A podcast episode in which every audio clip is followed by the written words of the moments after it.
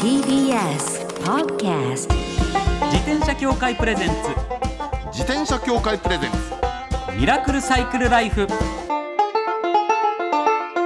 今週も始まりました自転車協会プレゼンツミラクルサイクルライフパーソナリティの石井正則です北聡です自転車って楽しいを合言葉にサイクルライフの魅力をお伝えする自転車エンターテインメント番組ですはいまずはこちらのコーナーから週刊自転車ニュース当番組が独断で選んだ自転車ニュースまずはこちら65歳以上の方の自転車利用の実態を調査ほうほ65歳以上ね、高齢の方なんですねおなじみですねこの番組ではもうおなじみです、英雄損保さああんがはいはいいつもですねはい、うんえー全国はい5134名の65歳以上の男女を対象にアンケート、うんえーまずは自転車の利用頻度、はいえー週に4日以上日常的に利用しているという方が11.7%週に1日から3日ほど利用しているが10.7%、はいえー月に1回から数回程度利用しているが8.4%おう年に1回から数回程度利用しているが12.6%とほとんど利用してない人もいるんだそういうことになりますねそうかあじゃあ意外と少ないんですねなかなかまだ少ない状況ですねそうかお年寄りは自転車乗らないのか思った以上に乗らないです、うん半数以上が全く利用していないに今なあなるほど本当だ本当だ、ねこちらの資料56.5%のグラフで見るあらもとったいないなあはいうんそして、えー無作為に抽出した1000人 ,1000 人を対象に、うんうん運転免許証返納後の移動手段として自転車を利用していますか、はいという質問に利用しているという方が20.3%、えー実に5人に1人の方が回答したと、あーなるほどねやっぱり運転免許証返納した場合はやっぱり自転車使うっていうパターンが、うんまあねで電動アシストかなとそうですね、電動アシストだといいなっていうそうですね電動アシストっていうものが今ありますからね、そうお年寄りにはね向いてるんですよいや電動アシス絶トって対いいですよねそうサポートしても電気にあサポートしてもらいながらそうそうそう運動にもしっかりなってるなっってていうでね一番いいのはねあの電動アシストってあのー遅いスピードの時にわっと効くじゃないですか、はいこれがね実はいいんですよなんかねそれこそのことを称してなんかだから危険だっていう人いるんだけど、い全然嘘逆ですよね、一番最初にスーッとあの電電動アシストが効くっていうのは、はい最初最初のふらつきはないってことだからそうなんですよね、やっぱり特に体力がねだんだん衰えてきてる、そうなんごです高齢の方の場合そうその漕ぎ出しあと止まって降りる時とかそういった時にフラフラっとして倒フれるラことフラのパターがンがね一番多いんですよ多いですからね、はいそういう意味でも安全ですからね、で、えー自転車保険の加入率なんですけれども、入っているが44.1%、うおそらく入っているが7.5%で合わせて51.6%と、うんうんまあ、半数、半数ねおよそ半数の方が自転車保険に入っているということになりました。ね、でもこれはまだまだ増えてほしいですね。そうでしかもねこれちょっと危ういのがねはい、あの入ってるのはいいんですよで入ってるっていうのは大抵あの車のその保険のね、はいあの付帯条項として入ってるっていうと、えーあのえー特約として入ってるっていうのが多いんだけど、あの免許返納後忘れちゃうんですよそれをそうああの、ね、免許返納するときそうにか車の保険も一緒にやめちゃうでしょそうですでそうね。するとね自転車の保険も一緒にやめちゃうってことになっちゃうのこれね結構危ないんですよ知らない間にそうそう保険入ってなかった。そうそうそうそう入ってるつもりでいたら入ってなかったがそ起の通りなのこりうるってことだ。まあ自転車保険安いですから、はいあのコンビニで売ってるんでね売ってるっていうのも変な言い方だけど、ええコンビニで入れるんで、本当あにの簡ぜ単でひすそもんうね。やっていただければと思うんですけどね、はい、ぜひぜひ。この英雄損保さんだってやってますよ、そうですねうん。そうそうそうぜひぜひチェックしていただければと思います。さあ続いてはこちらのニュースです。宇都宮で SBAA オフロードバイクサミットを開催、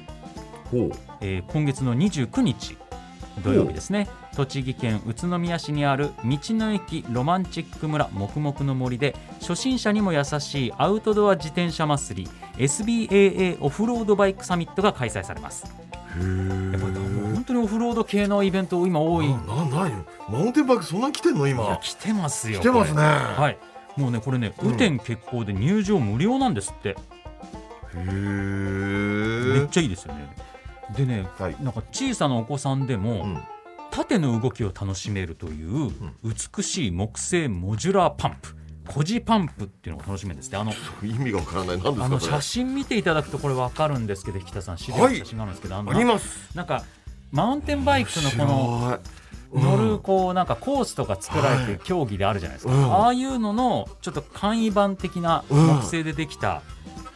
うんこれすごく楽しそうじゃないです楽かし。そうなんですよこう斜めになってるところを走ったりとかレールとうんそうそうそうがそう体験できる。え楽しいこれ楽しそう。いいなうんなんか結構うんはいこれそのマウンテンバイクだけじゃなくてクロスバイクでもロードバイクでもファットバイクでもはい。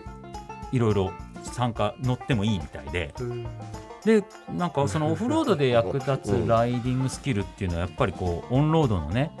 あそうでしょうね。そ役う立ちますよね。安全なライドにも絶対的に役に立つものなのでうんこれでインストラクターの方がはいあのレッスンとかもやってるんですってあそうなんだそういうイベントもやってるとほうほうワンポイントレッスンを受けることができるということなんですねでスペシャルゲストにはい。安田大サーガスの団長安田さんあらららら団はいそして司会進行 MC がですね鮎川ユンマオさん長です。なんかお久しぶりの名前。はいゲストユンマオさん。はい。お越しくださいましたね、はいでゲストライダーの井出川直樹さんなど、この番組ともゆかりのある方がたくさんあらま。イベントに参加されてますでーでもこれだけの方が、うん自転車業界としてはたくさんい有名な方がはい。出て。参加するイベントでただ入場無料ってすごいですすごいねすごいですよね。いやなんか見るとね、例えばアリゾナ慶吾さんとか、はいこの業界の VIP まで来てるぞっていう感じでね、はい、すごいんですよすごいなっていうも興味ある方はぜひぜひ行ってみてください宇都宮。以上週刊自転車ニュースでしたこの後はゲストコーナー声優の東條さや子さんをお迎えします自転車協会プレゼンツミラクルサイクルライフこの番組は自転車協会の提供でお送りします自転車協会からのお知らせです街ではライト自体がついていない自転車やブレーキをかけてもちゃんと止まらない自転車を多く見かけます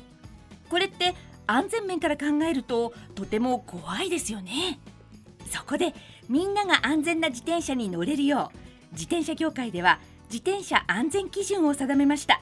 そしてその基準に適合した自転車にだけ貼られるのが BAA マークなんです自転車活用推進法のベースになっている交通政策基本計画では BAA マーク自転車の普及を推進することも謳われています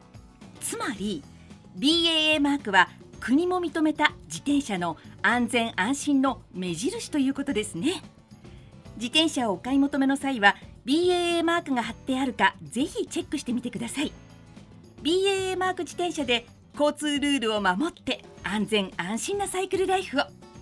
BAA マークについての詳しい情報は自転車協会 BAA のウェブサイトまでさあゲストコーナーです声優の東條さや子さんですよろしくお願いいたしまよろすしくお願いします。東条さやこです。よろしくお願いしまますいやいやいやアニアニメな感じでや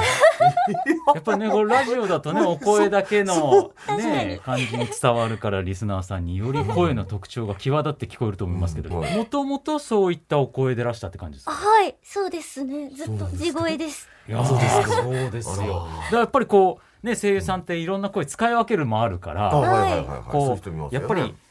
ラジオとか人前に出るときはこういう声で行こうとかっていうタイプの方もいらっしゃると思うんですけど、もう地声でそういう感じなんですは地声で すね。これは、これはな地るほど声。なるほど。そうか自分のベースが分からなくなりそうですよねモノマネの人とかはもう言いますもんね、いますね。いろんな声の人いて、いろんな声出さなきゃいけないから。はいうんそうすると自分の声がよく分かんなくなってくるっていう、ありそうですけどね、でももう何がびっくりするって、はい。はい。なんか、うん全てが小さいそうそうおそう。顔からそれはね体から私もそう思っ何たから何までうん小さいと思っ確てかに、自転車のフレームも小さい。そうですよね。そうですよ絶対ねだからそうでしょ結構こうう、うんいつもなんかね SNS とかそういう雑誌の表紙とかやられてる時って自転車に乗ってたり自転車と一緒にいる写真とかあるわけじゃないですか、うんうんそういうのだとこう自転車がその体に合ってるかはいはいらはフィットしてるからそのい。わからないですよわね。かんないですよね、うんマッチ箱が横にあるとなんか大きさわかるみたいなもんでちょうどいいサイズの自転車が必ずあるわけだから、そうですね。なんかこんなに小さくて華奢な方だと思ってなかったっていうのがね第一印象です、うんいや乗れる自転車乗れない自転車が結構あってああそっかそれはすごい困りますねそうですだよってね今乗ってらっしゃる自転車ってフルオーダーなんでしょあそうですそうです、ね自分専用に作ったんですよねそうなんでそっすかそでうなんもだ全然そういう自転車に種類があるっていうのは分かってないうちに作ったんでみんなフルオーダーなのかと思って作ってましたああそうなんだそういうなんだと思ってそういったところからもう入り方がちょっとかなり特殊だったわけはいはいそうですよねそうなんですそうですね。じゃあ、うんえーリスナーの皆様のために私の方から東條さんのプロフィールをご紹介させていただきたいと思います。東條さよ子さんは愛知県のご出身です。テレビアニメを中心に声優さんとしてご活躍。そんな中、以前、作者の三宅大志さんにもこの番組に来ていただきました、ロングライダース。そうですねはいの、えー自転車店の店長パカさん役で出演されその出演をきっかけに自転車にはまられたということなんですよはね。いそうなんですなんかそれまではもうさっぱり自転車のこと知らなくてなんかその番組のはいロケっていうかなんかなんかがあっそたんうでですすか。あの関連漫した画はいあの特装版っていうのがあって DVD がついてきますみたいな特別版っていうのがあったんです昔でそれのロケでうん人生で初めて三浦半島でロードバイクに乗ってはうわーそれが初ってなかなかそうなんです最初どういう印象でした乗った時いや初めから40キロ走らさ れてでも結この距離ですね。その40キロが全然平気だったんですよおそれでびっくりしてえロードバイクすごってああなるほど自分の体力運動の前にこの自転車がすごいっていうふうに。そう今まではあの普通にこう都内をちょっと走るぐらいしかはい普通の自転車で走るぐらいしかあし普た通の自転ことママチなくてャリでってことねそうですそうでニュすーロママチャリで。ードバイクだとこんなに坂簡単に登れちゃうんだっていうのがもうびっ出く会りいだなしてそれはうんその日のうちにロードバイク買いますって言ってたああそでその宣言通りに買われたわけです。そうなんいでいですでその時にあの提供してくださってたのが牧野サイクルさんででもそこがうフルオーダーしかやってないはいはいはいはいそうですすね。会社さんだったんですけど、ええそういうもんなんだなって思ってああそっか。なるほどもうなんかそう最初に出会ったのをひよこが最初出会ったのを親だと思うみたいそうなそうもんそうで刷り込みみたいな最ね初見たのが牧野さんだったらもうそういうもんなんだと思って「でおも願いします」みたいでなも。良かったかもしれないですよね。だってあのほら吊るしの普通のフレームだとやっぱり結構大きいじゃないですか。はいねロードバイクって 700C が基本 700C っていうね、あのタイヤのサイズが基本だから。だからなんかちょっと大きめなやつに無理して乗っちゃう可能性だってや結っぱ構あいるわまけすねね。そうですよね私が150センチぐらいなんで、うん結構150センチだともう乗れるメーカーさんも限られてきちゃって、ねうんですよでそれね。もフルオーダーだからいいなって。あちなみに 650C、700C どっち？え650やっぱりそうだあよあね。やっぱそうなるんでう。うんすね。でそうするとねタイヤの大きさの話なんですね。そう大きさがね皆さん7 0 c っていうのが普通の、まあ、我々が乗るやつで、はいロードバイクの 650c っていうのは小さめの女子が乗るっていう感じなんですよね。あのフレームから何から何まで、もうペダルまでの距離から全部ちっちゃくて いいね可愛いですいい小さすぎてあのサドルからこうフレームまでの距離がめちゃくちゃ短いんですよだサイクルラックってあの自転車をかけるところうんうんうんうにんたまにかけられないですああそう距離が短すあのぎてポポールみたいのがあってサドルの先端をこうやって引っ掛けるようなあのサイクルラックっていうのははいよはいくはい巷にあるんですけなどんですけど、 そうあそこまでの距離が短すぎクてリアランスがないわけね。すごいじゃじゃじゃあ特にあれだあのよくあるあのほら工事現場なんかにある、あれを使ってるのあるじゃないですかありまパすイねプをああいうのだと引っかかんないっていうそういうそっかことでちょすっとね。太めにできてますもんね。太めなそうねそうそうそうそうかすごいなでも確かに引田さんのおっしゃる通り、あれですね最初の出会いがそれだったっていうのは本当に大きいですね、そう幸運だったと思うの。すっごく乗りやすいですねそうでしょううね。ん大そうでちすなよみに何色ですか。真っ白でうんなんかちょっとホログラムみたいな加工がされててはいはいはいはい、あのキラキラして光るにやつ。当たるとキラキラしてうんうんうんうんうん紫っぽく見えるってういん、あ、う本当、へーあ、いいね。すっごい可愛いですいやデレデレーいいですねじゃあもう本当にその一台をしっかり乗って、はいっていう感じですね、 ずーっとそれに乗ってますね普段はどんな風に乗られてるんですか、大体ヒルクライムにばっかり山を登るヒルクライム好きなんだ。はいもう平地はあんまり走っていやいやいやいや山派なんですね。この二人はね昼くらいマンモ好きじゃないずっと平らなところ をね、平らなところをよく言われますよく言われますぼーって走ってたっりてと言かわれるでも、すごく華奢でらっしゃるから、そうあそるうそう意味山合いそうな体型であねる。言いますよね、はいだって軽けりゃ軽いほど得ですからうね、んうんうんそううんなんです重りがないそうそうそうそうなんですよね。そんうか。で自然にやっぱや山行くって言ってもはいよどういう風に行ってるんですか。もううんそこまで走ってって山行ってまた戻ってきてって感じなんですか。くやるのは輪行って言ったなはい自転車をね、はい畳んではい電車に乗って、はいは山のある町というか、はい駅まで行っで。て駅から山まで走って山登ってみたいない帰ってくるみえたいな。 と例えばどこですかすごく一番よく行くのは、うんうん秦野神奈川のやびつだそう矢櫃峠はめちゃくちゃ行きますねめちゃくちゃ行くんですね。好きなんですようんいちやょうどいい山肌のからだったらねもう即と即登りですよねそうあそういう感じなんですかあの駅から近くにかなり近いところに山があってそうしかもそんなに長くなくてああじゃあもう本当降り電車降りてで登って組んで登っですよてねそうでた組まんでまたあれして帰るみたいな。そうそうそ袋に入れうてた多分そういうことでしょにそのままあの箱根の方とかまであーはあはあ自は走して来ますね。一人で温泉入って帰ってくるみたいなあそうですかすごいっすうね。ーん結構走られてんですねじゃあ。走りますねあでもまあそっかロングライダーズって作品自体がそうなんですよロングライド結構ロングライドを多くそうそうそうそう描いた作品ですもんねでも。私は全然全然ロングライドはそんないやでもうんそれをでもその世界にどっぷり使ってじゃあ自分が演じるってなるとやっぱりその世界に入るじゃないですかうん入り込むじゃないですか入りますね演じるってことはその世界がすごい長い距離ばっか走ってる世界だとああ私そんなことないなっておっしゃってますけど結構聞いてると走ってますよ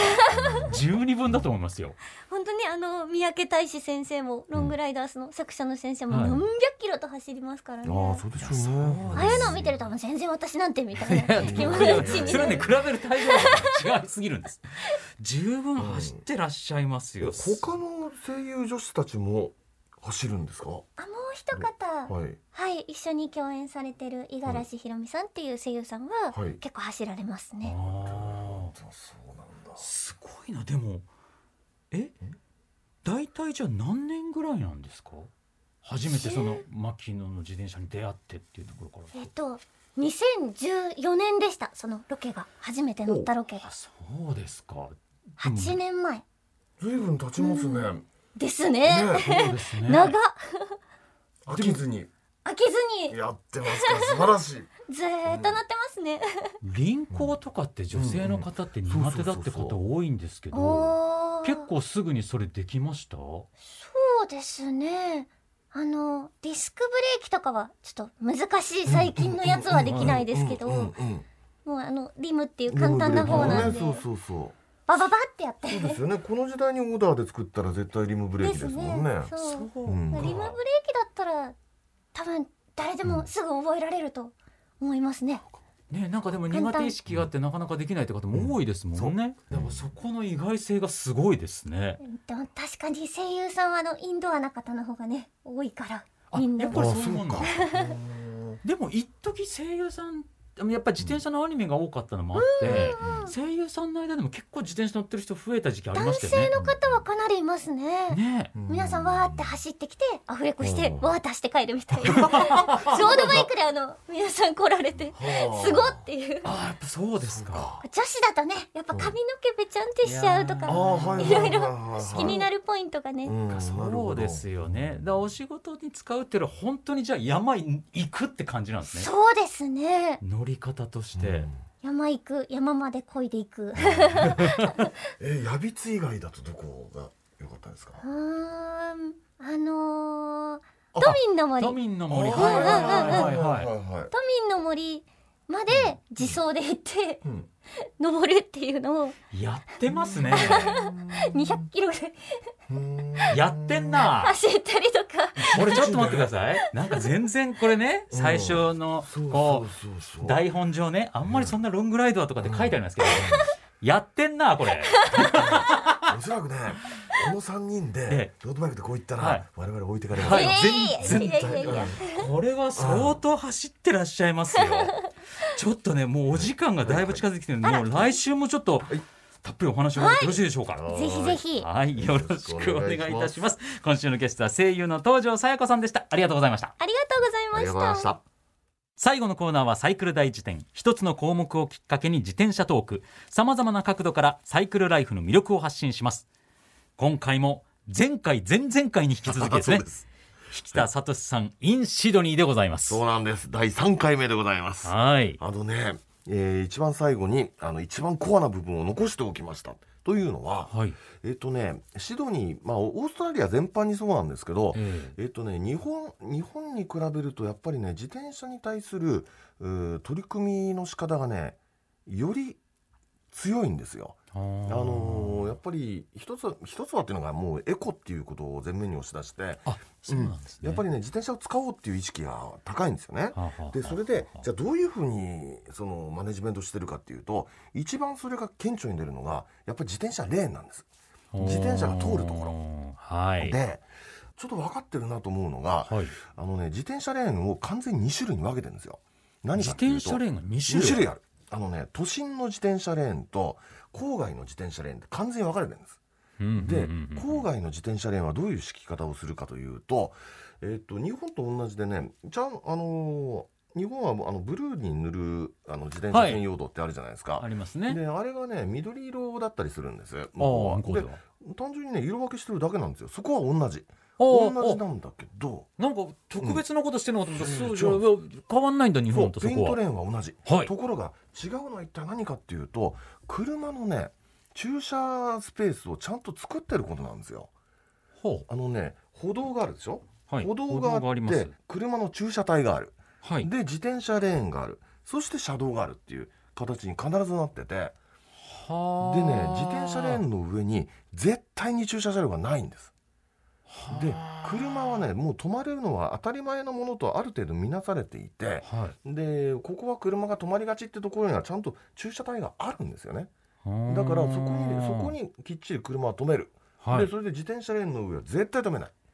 あこれがねなるいほいんど。ですそうだからやっぱり日本の場合どうしてもねそまあ道路事情そね狭いとかあるかあら。ってこう自転車レーン青く塗ってあるけど、結局そこずーっそうとだ車が駐車されてるからそそうれ余計なきゃいけないになってるっていうところがあってそうなんですそれがそうか歩道うん、駐車駐帯、車スペース、うん、その自転車レーン自転車レーン、うんその隣に自転車レーンそうですだからはねもう見通しがすごくいいんですよもうどこまでも自転車で行けるって感じになっててこれすげえなとこれが郊外あのサバーブですそれが郊外なの郊外ですまずでじゃあ都心都心どうなってシドニーっていうのはね500万人ぐらい人が住んでて、るはあいの東京よりはちっちゃいけどもうやっぱ大都市ですよはじゃあそこにはどうやって自転車レーンを引っ張ってるかっていうと自転車レーンはね完全に車の車道と別なんです別っていうのは一体何かというと、はい向こうも左側通行で、くえー車が走る車が走るこう道路がこうあるんですけど、それとは別にうん別のとこに、その横丁に自転車が区切、あのーコンクリートで区切られた自転車道が通っててあもう区切られてる区切られてるで区切られててそこをね左右でこう通るんですよはあはあはあ1.5車線ぐらい通って使ってはえっあと、歩道からの順番で言うと歩道はい左側に一番左に一番左側に歩道でその次に上下車線の自転車道で上下車線の車道そして歩道もう完全にね分かれてるのああそういうことかじゃあこれ左折とか右折とかどうマネジメントするかと思うでしょあそうですねね左折はまあまだいいとしていい左と側して右折とかね右折とか難しそうこれ難しそうでしょ、はいこう話は簡単で車の信号と自転車の信号はっきり分けちゃってるんですよなあ車が通るときは車、はいで自転車が通るときは自転車もうそれがはっきり分かれちゃってるんではあもう何の支障もないっていうねそうそかう思い切っ自たなって感じ転車だけ、うんが青で走れる時間、そうそうそう時そう間そう帯そうえ時間帯というかそうそうそうそ瞬う間うんで車だけ車だけがが青青でですそうそうそうそう瞬間歩行者だけがっていうそう瞬間とこれがねはっきり分かってるんですだだからねあここまで気合い入れてやるかってで気合い入れてやるとやっぱりねあのちゃんとマネジメントできるんだなってのはあー思思いましてねあとねもう一つ言うとこれ前回も話したけどあのー自転車乗りがみんなねヘルメットかぶってるんですよ。あこれはもうあ法律ではっきり決まってるんでなるほどもうかぶらないと罰金だってことになってるからみんなかぶる。でみんな自転車は自転車の、えーストリートを走る。走るうっんてことになってもうそうなっちゃえばね、うんだからそうなこんでう昔はうんタバコのポイ捨てとか結構昭和の時代ってうんうんうんう当んたり前な感じだったじゃないですかでも似てる今はうん今の日本人の感覚で言うと、うんポイ捨てしてる人いたらえそうわう野わ蛮野蛮人みたういわなね。怖っそうそうそうそんなことすんのっていそううそうそうそう意識が変わったじゃないですなかっそれと一緒で、うん今は当たり前に自転車走るところにうんうんうんうん車が駐車されてるけど、オーストラリアアの人たちの感覚からしたらそこにん車が止まってたら「な何この人なんか変な人が野蛮人いや怖い怖い怖い」っていう感覚になるってだからそそうなんですれぐらいまで成熟してくればっていうでもいやいやいろんなことが日本も変化してるじゃないですかそういうい意や味いでや言うとそう思いますよ。だから自転車のねその辺もねこう意識が変わってくればいいなと思いますで変わるといいもなそのためにはインフラが変わってこないとっていうのは確かにはいねはいはいはいいやオーストラリアそにうそうそう。習うちょ部っと分ね、多かったですねうん学びました。はいいやー引田さん3回にわたってありがとうございましたやややどうもでした。はい。では以上サイクル大辞典でございました。自転車協会からのお知らせですスポーツ用自転車の場合きめ細かいメンテナンスも必要ですねだからしっかりとした技量や知識を持ったスタッフのいるお店でお買い求めいただくことがとても大切なんですそこで誕生したのが SBAA プラスですこの SBAA プラスとは一定の実務経験と十分な技量を持ち自転車協会主催の試験に合格した販売者の方にだけ認定されます今回制度が一部改正になり認定者にスポーツ用自転車安全整備基準に基づいた整備を受けてもらうと SBAA プラスマークを貼ってもらうことができますだから SBAA プラスマークはしっかりとしたメンテナンスを行った安全安心の証と言えます SBAA プラス認定者のいるお店でメンテナンスを受けて快適なサイクルライフをお楽しみください SBAA プラスについての詳しい情報は自転車協会 SBAA ホームページ SBAA-bicycle.com まで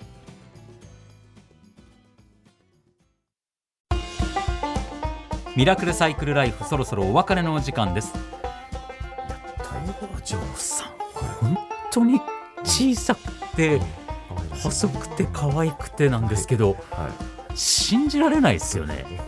なんだろうなと。いや相当なんかいや全然ですよみたいな感じですけど うんうんいやいやいや乗ってます乗よっ。てますね。相当乗ってますよ。なんだろう。あのね、はい。坂バカの女子って。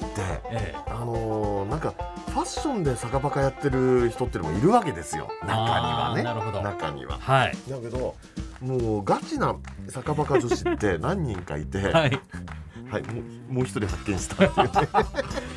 条さん本当にお好きなんだなっていうのが そうそうそう伝わってきますよね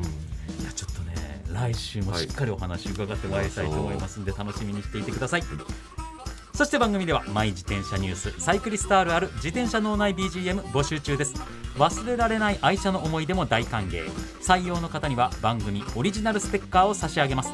メールアドレスはすべて小文字でサイクル -r-tbs.co.jp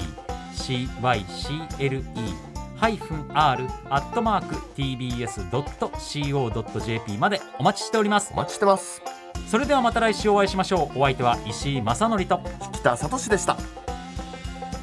自転車協会プレゼンツミラクルサイクルライフこの番組は自転車協会の提供でお送りしました。